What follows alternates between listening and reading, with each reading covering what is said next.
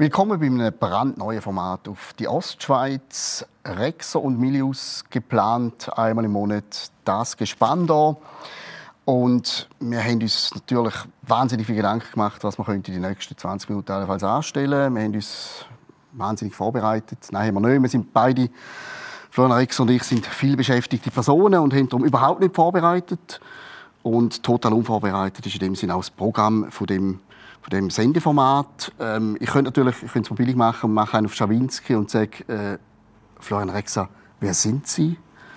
Aber wenn wir es jeden Monat machen und du nicht gerade eine multiple Persönlichkeit bist, dann wird es natürlich irgendwann schwierig. Aber, aber ich frage, frage gleich, wer sind Sie? Ähm, sowas, das passiert, weißt du, wenn man so ganz unvorbereitet, vorbereitet in so ein Gespräch reingeht. Wir haben zwei Sekunden bevor es losging noch gesagt, müssen wir eigentlich witzig sein? Nein, müssen wir nicht. Und dann ist mir so aufgefallen, eigentlich würde ich dir gerne gerade eine Frage zurückgeben.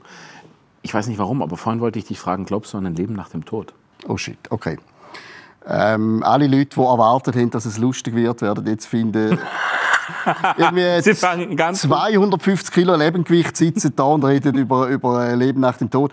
Ähm, meine Kinder erzähle ich ja, weil alles andere wäre grausam. Du kannst nicht deinen Kindern sagen, nein, wenn, wenn ich weg bin, bin ich weg und danke, tschüss. Sondern denen sage ich, irgendetwas, irgendetwas gibt es sicher nachher noch. Und wenn Katz stirbt, ist es die Regenbogenbrücke und bei uns ist es ein, auch nicht, ein Donuttunnel oder was auch immer. Persönlich glaube ich nicht daran. Ich bin nachher, Niklas Mayberger hat gesagt, ich bin nachher 200 Gramm Esche und gut ist. Und du? Ja, bei mir ist es, glaube ich, so ähnlich. Na, wobei ich bin recht naiv. Also ich glaube so, ich glaube nicht mehr an den Mann mit dem weißen Bart. Ähm, die werden noch, das darfst du heute auch nicht mehr.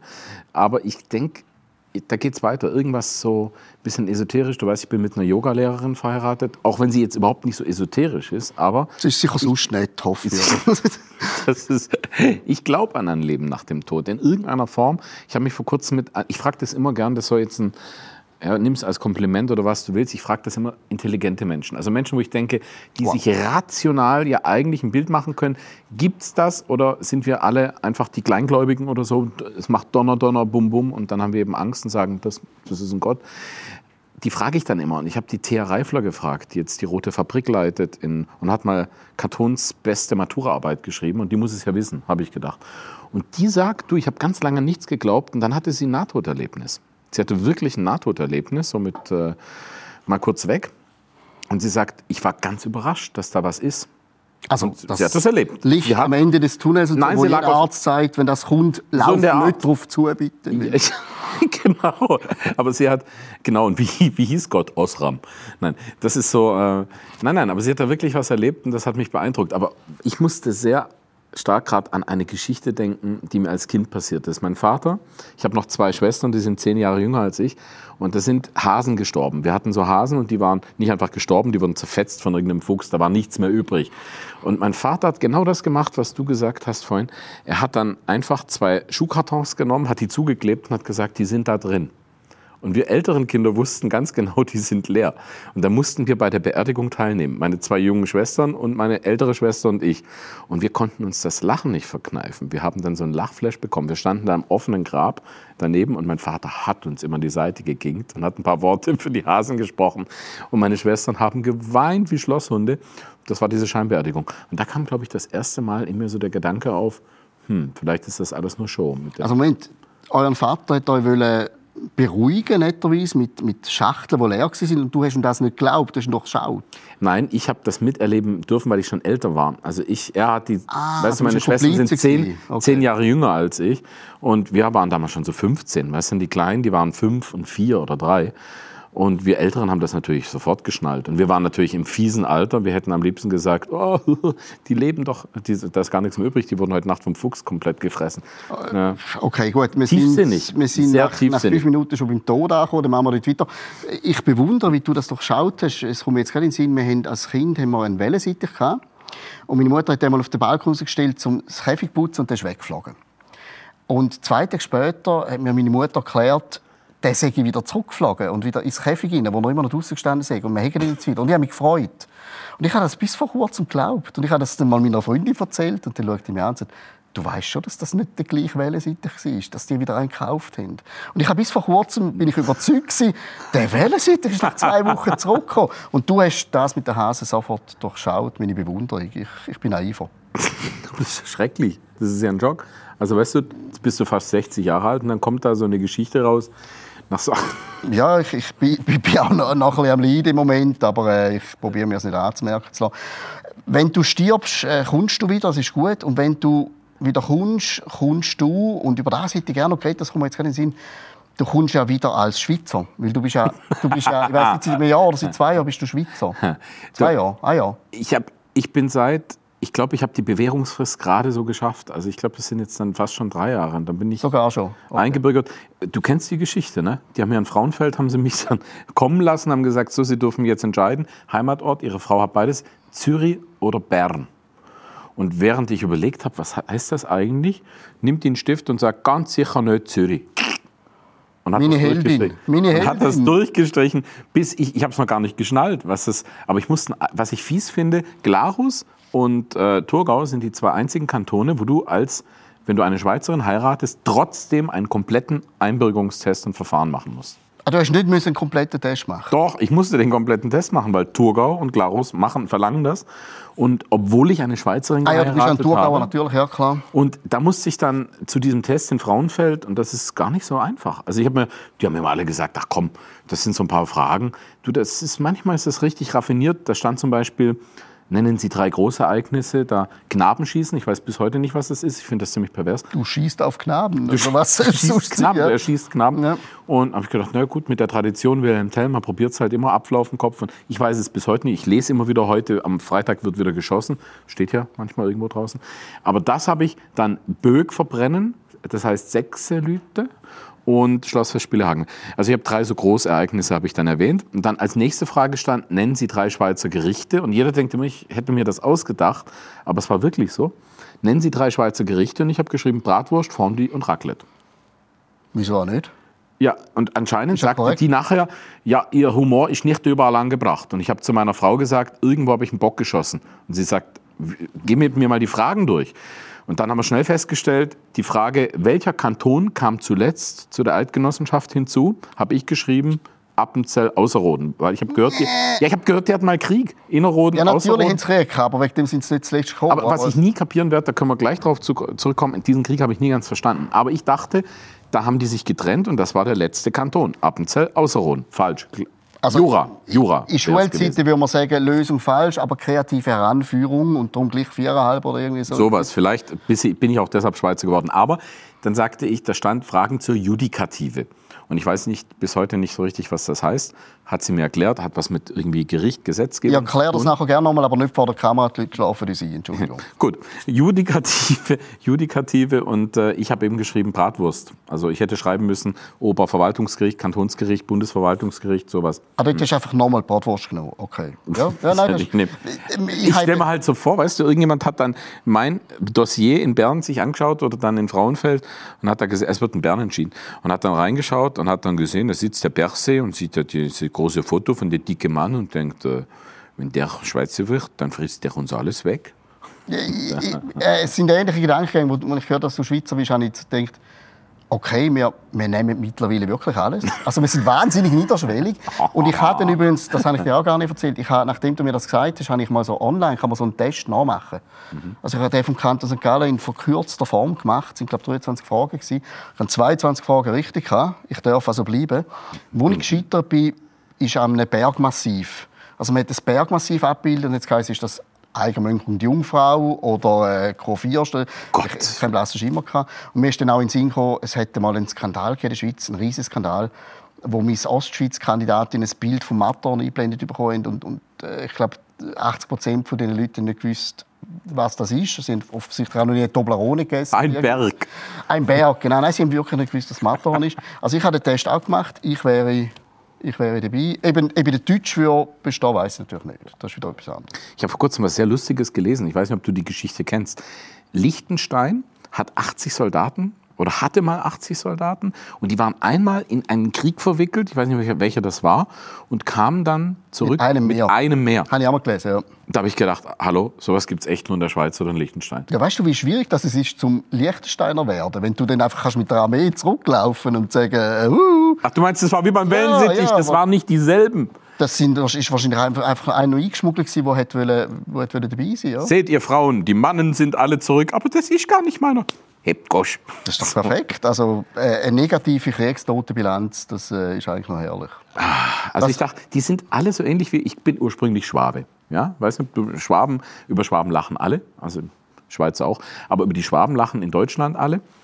Auch wenn ich immer sage, ich merke, also ich habe gar nicht gemerkt, dass wir einen Dialekt haben. Als Schwabe, das ist wirklich so, wenn du aufwächst, ich bin in Tuttlingen aufgewachsen, also ein bisschen nebendran in Möhring, das ist eigentlich schon badisch, aber in Tuttlingen die meiste Zeit in die Schule und du ich habe wirklich gedacht, ich habe keinen Dialekt. Also du redest quasi neutrales Hoch... Wie wir Ostschweizer haben das Gefühl, was wir reden, ist zwar hässlich und niemand will es hören, aber es ist neutrales Schweizer Das habe ich zum Beispiel auch nie verstanden. Also wenn du...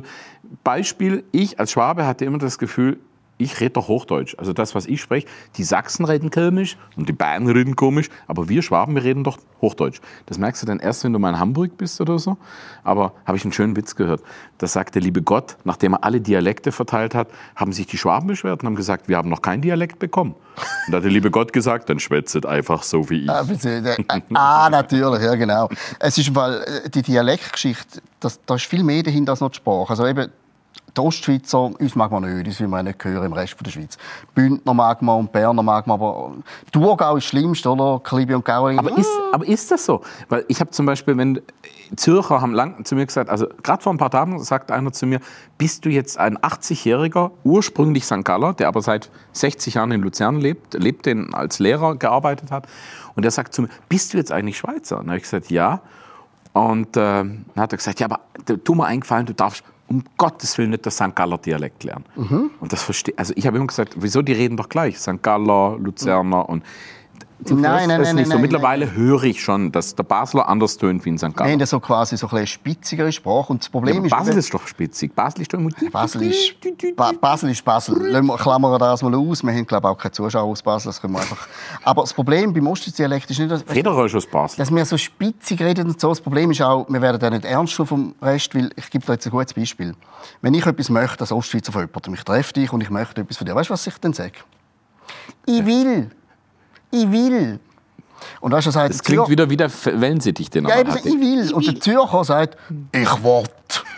Und wenn du natürlich sagst, ich will, das ist wie wenn der eine Knarre an den Kopf halten und, und dann musst du wenn, wenn ein Ostschweizer kommt und sagt, ich will, dann passiert einfach gar nichts. Und darum sind wir so unter den Rädern aus der Ostschweiz, weil das nimmt niemand ernst, wenn ich ich will sage. Aber wenn jetzt einer sagt, ich will, denke ich im ersten Moment, das ist ein polnischer Gastarbeiter ich wort. Ist es in einem ich, ich, Florian. Blau, ja, klar. Ich wort, ich Florian.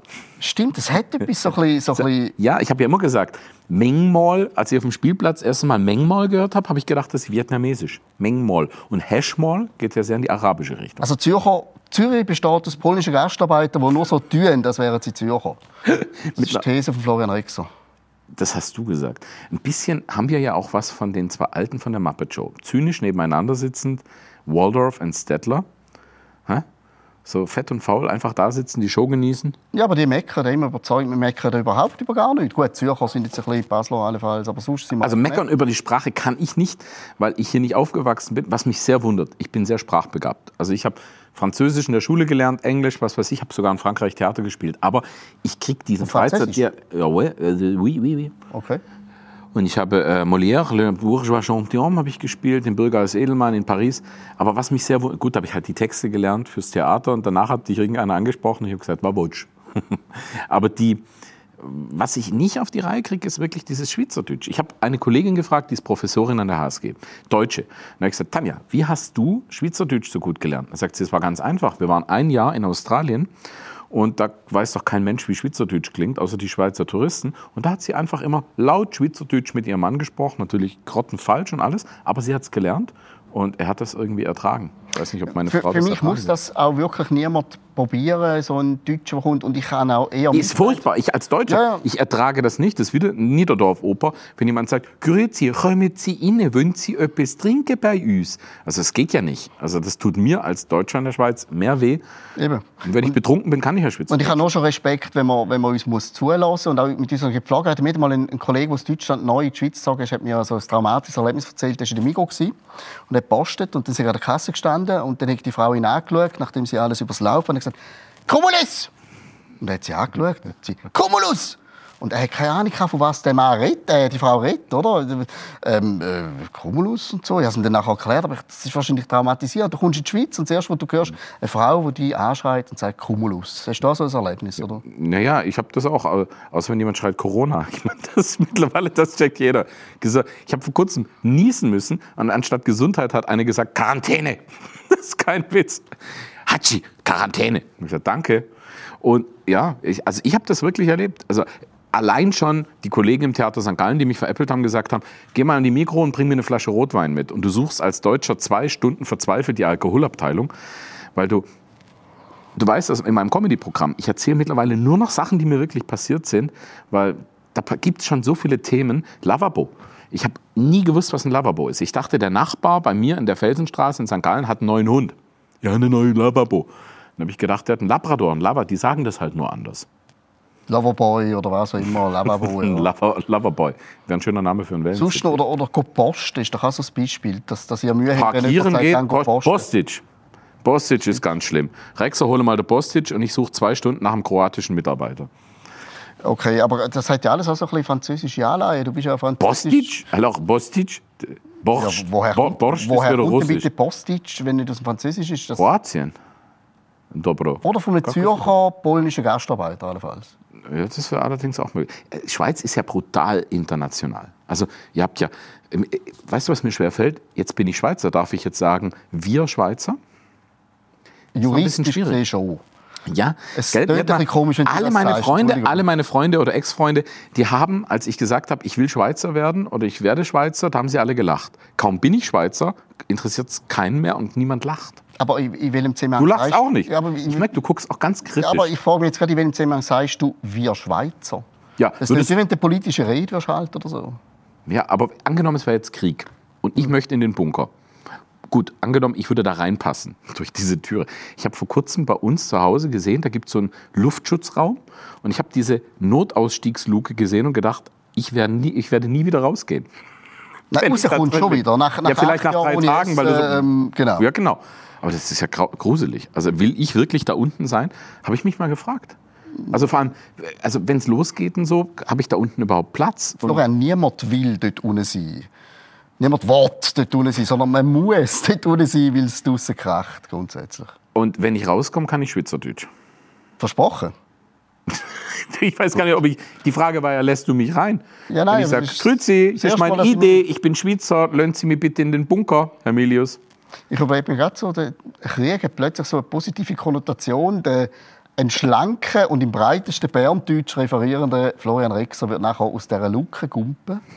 Ich würde das eigentlich gerne sehen. Grüß Das hat, mich, das hat mich irritiert. Das werde ich nie vergessen. Das erste Mal in Bern im Bus.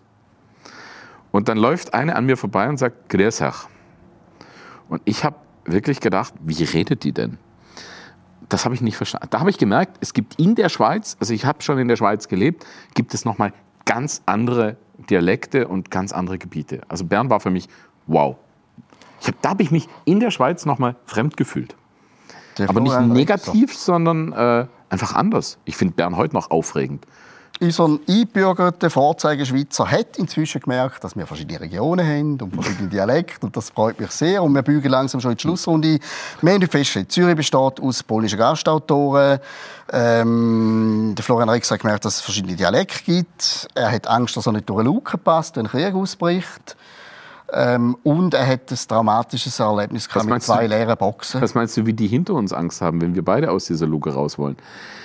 Also ja. das so ein bisschen, wobei hm, vielleicht kriegen die dann Hunger. Vielleicht sollten wir einfach das zweite eine eigene Box haben. Irgendwo. Wir arbeiten da, wir können das nachher mal besprechen. Wir fangen da graben. Und du musst mir das nächste Mal erklären, warum Appenzell, Außerroden und Innerroden, warum es da Krieg gegeben hat. Das machen wir jetzt gerade nach einem Bier. Es wird aber meine eigene Interpretation sein und nicht die offiziellen Geschichtsbürger, die lügen immer.